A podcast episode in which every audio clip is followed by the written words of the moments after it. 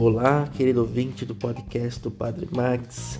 Do jeito que você faz uma coisa, você faz todas as outras coisas. Já ouviu essa frase? Talvez não, mas se não, ouviu agora pela primeira vez. Essa frase tem muito sentido e nos ajuda a entender um pouco a liturgia de hoje.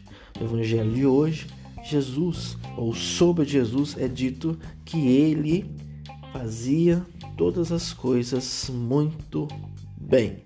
Ele cura um surdo e esse surdo volta a escutar plenamente, não pela metade.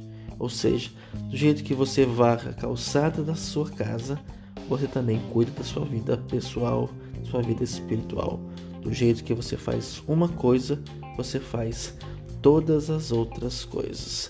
E para isso é importante a conscientização que do jeito que nós fazemos uma coisa, nós fazemos todas as outras para não botarmos aí culpa na serpente do paraíso, como na primeira leitura de hoje. Louvado seja nosso Senhor Jesus Cristo, para sempre seja louvado.